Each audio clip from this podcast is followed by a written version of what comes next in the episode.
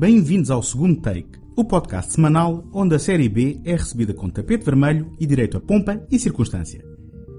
O meu nome é António Araújo e neste episódio revisito o segundo capítulo da saga dos mortos de George A. Romero, Dawn of the Dead, de 1978, que em Portugal se estreou com o título Zombie, a maldição dos mortos-vivos.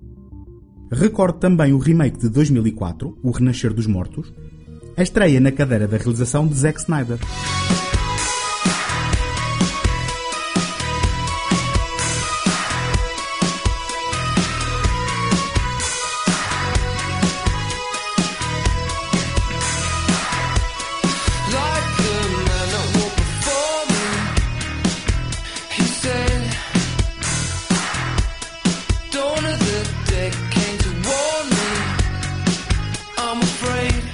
Mais informação sobre esta saga, convido-vos a ouvirem o episódio número 75, onde tenho uma conversa com José Carlos Maltês sobre o clássico original de 1968, A Noite dos Mortos-Vivos, e O Despertar dos Mortos-Vivos, o remake de 1990 pela lenda dos efeitos especiais Tom Savini.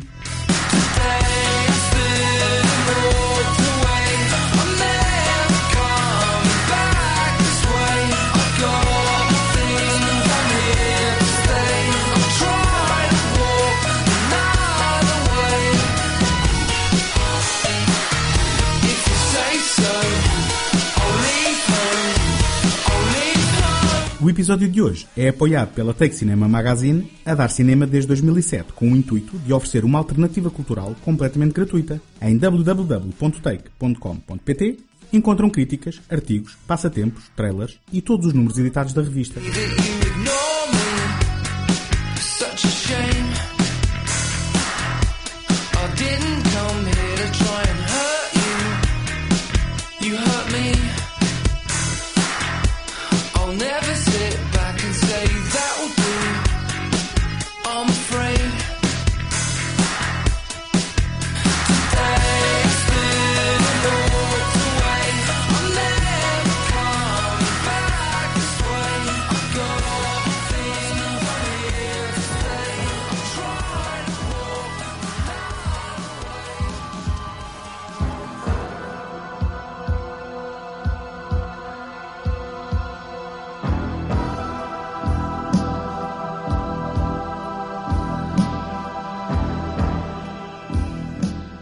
Depois do sucesso de A Noite dos Mortos-Vivos, o filme de 1968, que viria a definir a mitologia zombie na cultura popular tal como a conhecemos atualmente, o par de escritores do argumento original, George A. Romero e John A. Russo, lutaram pelos direitos de uma possível sequela. O resultado desta disputa acabou num acordo que estipulou que cada um poderia fazer a sua própria versão da continuação da história. Russo reteve os direitos sobre a designação Living Dead e escreveu o livro Return of the Living Dead, que viria a ser adaptado ao grande ecrã em 1985 por Dan O'Bannon em O Regresso dos Mortos-Vivos. Romero não esperou tanto tempo como o seu antigo parceiro e em 1978, exatamente 10 anos após o filme original, lançou Dawn of the Dead, o segundo capítulo do que ficou conhecida como a Saga dos Mortos de Romero. O seu título em português, Zombie, a Maldição dos Mortos-Vivos, é explicado pelo envolvimento de um gigante do terror europeu na produção desta sequela, Dario Argento. Inspirado por uma visita a um centro comercial, onde um amigo lhe mostrou as zonas do edifício normalmente interditas ao público, e lhe disse brincando que seria possível ali sobreviver no caso de um estado de emergência, Romero deu início à escrita do argumento que teria como ponto de partida o surto de mortos-vivos canibais do filme anterior.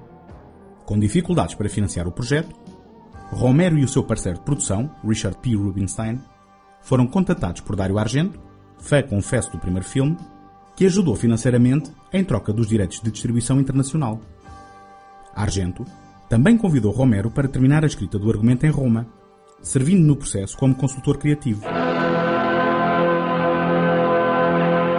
In 1968, George Romero brought us Night of the Living Dead. It became the classic horror film of its time. Not that room! Not that room! Now, George Romero brings us the most intensely shocking motion picture experience for all times. It gets up and kills. The people it kills get up and kill. This situation must be controlled before it's too late. They are multiplying too rapidly. Dawn of the Dead. Meet me on the roof at 9 o'clock. Getting out. I don't believe We're it. gonna get out in the chopper. We've got to survive. Somebody's got to survive. They kill for one reason. They kill for food. They eat their victims. Imagine, if you will, that something has gone terribly wrong. Shoot it, man. Now, accept the fact that there's no escaping the horrible consequences. George Romero brings back the dead. Night of the Living Dead has ended. Dawn of the Dead is here. O caos está instalado pelo misterioso fenómeno que reanima os humanos recentemente falecidos, transformando-os em zumbis canibais. Os polícias Roger e Peter juntam-se ao casal Francine e Stephen para fugir de Filadélfia no helicóptero da estação de televisão onde estes trabalham. Escapando por um triz de alguns ataques numa paragem para reabastecerem o aparelho de combustível, decidem refugiar-se num centro comercial infestado das famintas criaturas. Depois de encontrarem comida e conforto na zona comercial, coloca-se o dilema. Devem permanecer no local, apesar dos numerosos zombies que por lá circulam, ou devem continuar a viagem? Motivados pelos bens materiais à disposição e pela descoberta da gravidez de Francine, decidem tornar o espaço num porto seguro, encetando um processo de limpeza e de montagem de barreiras que impeçam as ameaças ambulantes de entrar. How the hell are we gonna get back? Who the hell cares? Let's go shopping first. watch it, watch it. Hey, hey, hey, hey! Let's get the stuff we need. I'll get a television and a radio. Oh, wait a minute. Yeah, chocolate, chocolate. Okay. Oh, how a big coke? Why not? A saga dos mortos de Romero foi conhecida durante muito tempo como a Trilogia de Mortes de Romero. Excluindo os seus três títulos mais recentes, os menos populares Terra dos Mortos, Diário dos Mortos e Ilha dos Mortos, todos produzidos entre 2005 e 2009, os três primeiros capítulos, incluindo o Dia dos Mortos de 1985, foram produzidos em três décadas distintas, cada um refletindo diferentes temas e preocupações sociais e políticas do período em questão. Se na década de 60 Romero imbuiu o seu filme da tensão racial vivida na altura nos Estados Unidos da América, no segundo capítulo apontou a crítica ao galopante consumismo que tinha reflexo nas grandes instalações comerciais, onde situou a ação da narrativa. Romero, que assumiu aqui finalmente a designação zombie para os seus mortos-vivos, chamados de ghouls no filme anterior, não se retraiu no gore e no elemento assustador das criaturas de reduzidas funções cerebrais, complementando estes componentes com humor negro, por vezes pouco subtil, tornando Zombie a Maldição dos Mortos-Vivos numa efetiva e eficiente sátira ao comportamento de uma sociedade capitalista cada vez mais tolhida pelo seu torpor de artificiais necessidades de consumo. You're still here. They're after us. They know we're still in here. They're after the place. They don't know why. They just remember. Remember that they want to be in here. What the hell are they? They're us, that's all. There's no more room in hell. What? Something my granddaddy used to tell us. You know Macumbo? Voodoo. Granddad was a priest in Trinidad. Used to tell us when there's no more room in hell, the dead will walk the earth. Zombie, A Maldição dos Mortos-Vivos, não é uma continuação direta do filme anterior. Cada um destes títulos é um retrato contemporâneo do respectivo ano de produção, oferecendo no conjunto diferentes abordagens e visões do mesmo fenómeno apocalíptico. As criaturas não são o elemento central, são um enquadramento que estrutura conflitos e dilemas humanos na sua essência. Esta abordagem mudaria no terceiro capítulo, mas isso fica para outro episódio. Ainda assim, a popularidade destes filmes deriva da ressonância que o retrato dos zombies teve nas suas audiências e, apesar do estatuto de clássico de A Noite dos Mortos-Vivos, a sua sequela é um daqueles raros títulos apontados por muitos como superior ao original. Além do envolvimento de Dario Argento, há outro fator decisivo para o sucesso e perenidade deste filme em listas dos melhores filmes de terror de sempre.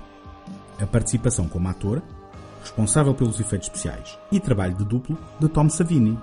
Impedido de colaborar com Romero no filme de 1968 por ter sido convocado pelo exército norte-americano para servir como fotógrafo na Guerra do Vietnã, Tom Savini brilha aqui especialmente com os seus efeitos especiais e de maquilhagem. Apesar da sua insatisfação com o tom de vermelho utilizado para o sangue, que o realizador considerava dar um estilo de banda desenhada, e de mais tarde se ter arrependido da sua opção de cor na caracterização dos zombies, pois o cinzento que utilizou traduzia-se na câmara num tom azulado. Os efeitos especiais de Savini são emblemáticos e polvilham o zombie A Maldição dos Mortos-Vivos de momentos que alienaram muitos críticos e que obrigaram ao lançamento do filme sem classificação etária nos Estados Unidos da América, de forma a evitar o temível X, que o colocaria no mesmo saco do cinema pornográfico. O grafismo explícito da sua violência levaria a inúmeras versões censuradas pelos diferentes distribuidores que, em conjunto com a edição europeia da responsabilidade de Dário Argento, viriam a gerar confusão em relação às versões disponíveis do filme. Mas as diferentes edições podem ser resumidas a três montagens oficiais. Quem procurar ver Zombie a Maldição dos Mortos-Vivos, muito provavelmente vai encontrar uma destas três versões. Em maio de 1978, estreou no Festival de Cannes, fora de competição, uma montagem de trabalho inacabada de 139 minutos. Esta versão conta com uma banda sonora constituída por músicas licenciadas do catálogo The Wolf Music, um recurso muito utilizado em projetos televisivos e para cinema, e inclui cenas mais tarde omitidas ou limadas na versão final de Romero. Entretanto, Argento produziu, com a supervisão do realizador, uma versão de 119 minutos para o mercado europeu, que estreou em Itália em setembro do mesmo ano com o título Zombie, o que explica finalmente o prefixo do título português. Esta versão omite várias cenas, especialmente de exposição ou de tom mais cómico, acelerando o ritmo da narrativa e focando-se nos elementos de ação e terror. Outra diferença de monta é a introdução de uma nova banda sonora da autoria de Goblin, o nome artístico do colaborador habitual de Argento, Claudio Simonetti. Foi apenas no princípio de 1979 que estreou nos Estados Unidos da América a versão definitiva, e preferida pelo seu autor, de 127 minutos. Esta é o resultado de uma edição mais rigorosa da versão de Cannes e constrói uma nova banda sonora incorporando parcialmente a música de Goblin da versão europeia. Zombie, a maldição dos mortos-vivos, é uma vítima da década em que foi produzido, em maior medida que o filme que o precedeu, mais inovador e de maior formalismo estético, logo de apelo mais intemporal. Ainda assim, é uma experiência ao mesmo tempo cômica e trágica, que revela a sensibilidade crítica e humana do seu autor, enquanto nos proporciona momentos de frisson malicioso com efeitos viscerais de natureza gráfica. Para fãs de completude e do processo fílmico, as suas várias versões tornam-se numa demanda obrigatória, e descobrir a sua história é descobrir também aquilo de que as lendas são feitas.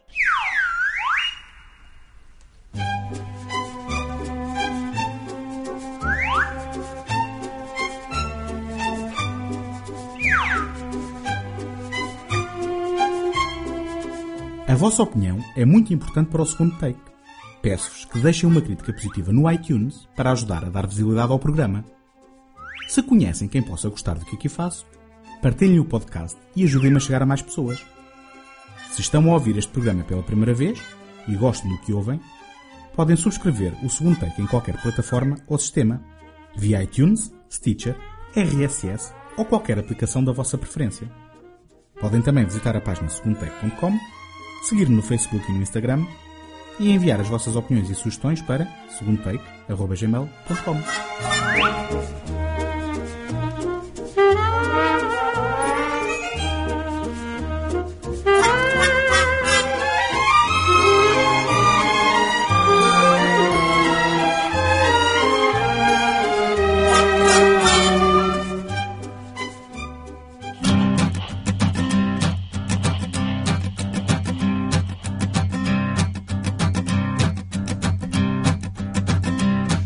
There's a man going round taking names, and he decides who to free and who to blame.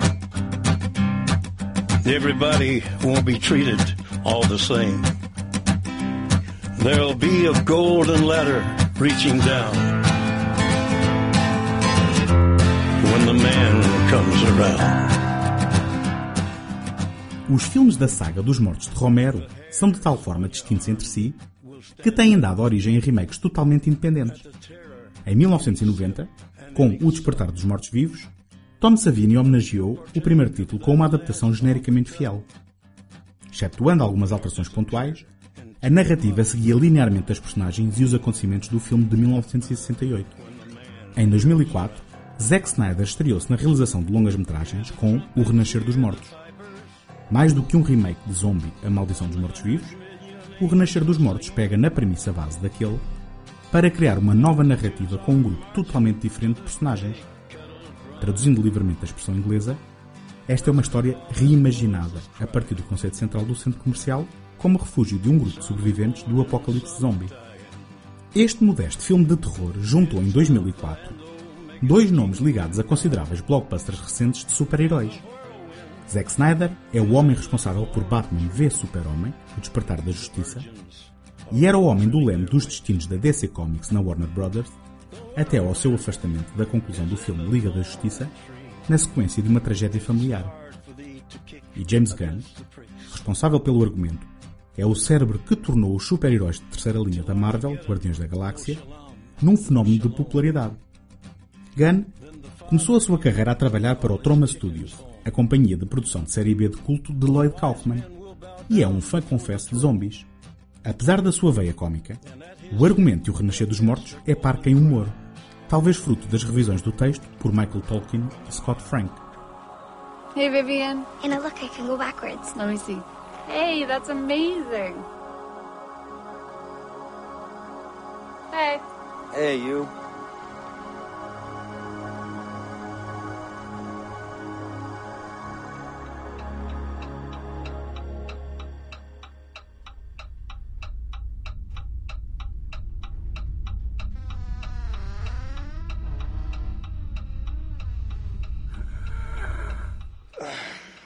Vivian, honey, are you okay?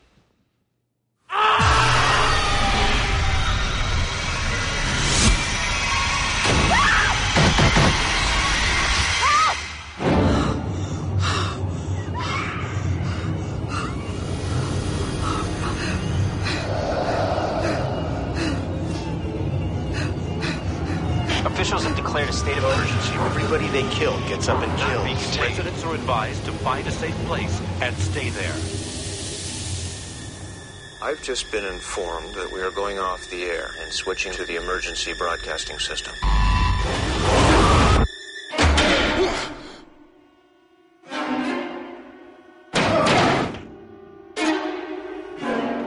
Look up the road, there's a lot more of them. Why are they coming here? Maybe they're coming for us. Confrontados com o súbito surto de ataques violentos por zombies canibais, um grupo de sobreviventes refugia-se num centro comercial, onde os esperam mais ameaças do que as famintas criaturas. Do elenco, destacam-se Ty Burrell como Steve, Mackie Pfeiffer como André, Jake Weber como Michael, Ving Rhames como Kenneth e a multifacetada e talentosa Sarah Polley como Anna, a enfermeira com que acompanhamos o fim do mundo desde o primeiro instante. Apesar de contar com a localização da zona comercial, esta nova versão pouco tem que ver com o original. Snyder ainda piscou o olho ao filme de 1978, contando com cameos de três dos seus atores principais: o próprio Tom Savini, Scott Reiniger e Ken Foree, que repete a icónica frase da sua anterior personagem: Quando não houver mais espaço no inferno, os mortos vão caminhar sobre a terra. Hell is overflowing, and Satan is sending his dead to us.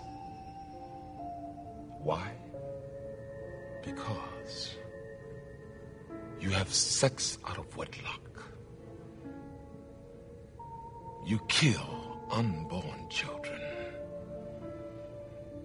You have men on man relations, same sex marriage.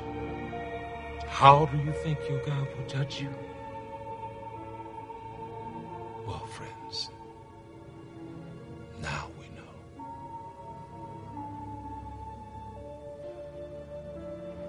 When there is no more room in hell, the dead will walk the earth. Infelizmente, apesar das citações, esta é uma atualização de um clássico para o século XXI que passa ao lado de tudo o que funcionava no filme em que se inspira. A começar na natureza do zombie. Tal como acontecia mais descaradamente em 28 dias depois, realizado por Danny Boyle dois anos antes, também aqui o fenómeno é retratado mais como uma doença contagiosa do que como a ressurreição dos mortos. Como exemplo, assistimos à morte de uma personagem que não é causada por mordidelas das criaturas e que não se transforma num zombi canibal. A juntar a isto, temos a polémica da velocidade dos zombies que, ao contrário da mitologia perpetuada por Romero e seguidores, aqui parecem corredores em provas de velocidade, desperdiçando a carga insidiosa da ameaça lenta, mas persistente, de hordas de seres em aparente estado catatónico, fixados num único objetivo, comer carne humana. A sátira ao consumismo latente no original também está ausente desta versão. Praticamente não há zombies no interior do edifício, ameaçando apenas as zonas exteriores. O número de personagens é infinitamente superior, perdendo-se a capacidade de desenvolver adequadamente as suas personalidades. Também aqui, temos uma gravidez que é aproveitada para uma cena, algo gratuita mas eficaz, de conflito no seio do grupo. Somebody should say something. Nothing to say. Been to a lot of funerals. Folded the flag and given it to a lot of wives and fathers and kids. I told them how sorry I was.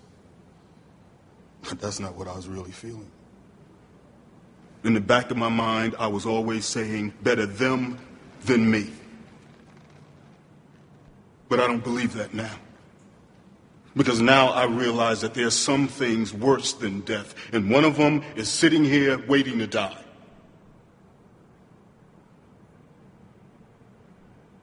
I don't want to die here. O argumento de Gunn, tal como dirigido por Snyder, está mais interessado em construir cenas de ação e em exibir algum gore competente, mas que, no mundo que vê The Walking Dead há 7 anos, parece algo tímido e contido. Como curiosidade, vale a pena referir que os efeitos especiais são da responsabilidade da companhia AFX Studio, pela mão de David Leroy Anderson e da sua esposa Heather Langenkamp, nada mais nada menos que a Nancy de O Pesadelo em Elm Street do Wes Craven. A introdução da personagem Andy, um sobrevivente num prédio afastado que estabelece uma relação com os habitantes do centro comercial à distância, é uma variante da história que proporciona alguns momentos interessantes, muito embora a sua função narrativa se esgote numa cena banal, típica do género de terror, em que uma decisão pouco inteligente coloca em causa a vida do elenco numa tentativa de salvar um cachorro. Snyder, revelando algumas das suas piores tendências futuras, está mais interessado na pirotecnia das cenas, por vezes literalmente, bem como na celebração feticista das armas de fogo em ação, com inúmeras cenas de invólucros de balas a cair no chão em câmara lenta. Se há um elemento que por vezes redime um filme menos conseguido, é o final. Se este for memorável, a nossa apreciação do que vem antes muitas vezes é recalibrada. O Renascer dos Mortos tem uma conclusão que, se não redime totalmente o que veio antes, não deixa de ser relativamente original. Em nova referência ao filme de Romero, os sobreviventes fogem para uma marina e partem numa embarcação em direção a uma qualquer ilha remota, onde possam estar a salvo. Apesar de alguns sacrifícios pessoais, o filme acaba numa nota ligeiramente otimista. Mas se o espectador ficar sentado, irá descobrir um epílogo durante os créditos finais que altera radicalmente o tom positivo anterior.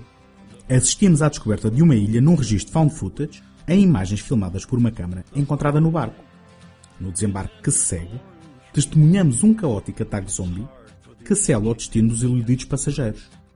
Ao contrário dos finais em aberto da moda, este é um final refrescantemente pessimista que coloca um ponto final na história, pelo menos para este grupo de protagonistas.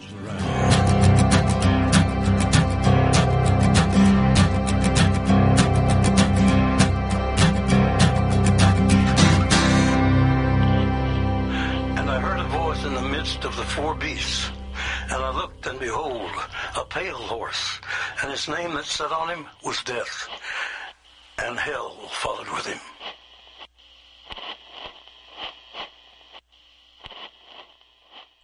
Nunca fui um fã do trabalho de Zack Snyder, mas recentemente bateu-lhe à porta uma tragédia pessoal indescritível. Estes momentos dão-nos pausa e obrigam-nos a reconsiderar as nossas prioridades. No discurso crítico é inevitável e frequente o apontar de dedos e o propagar de sentimentos negativos. Por vezes, a obra confunde-se com o artista e esquecemos de que todos somos humanos e, no fim do dia, nada mais importa que o bem-estar daqueles que amamos. Por isso, neste momento de dor, o meu coração está com Zack Snyder e com toda a sua família. e estimo que possam encontrar rapidamente forças para um saudável processo de recuperação.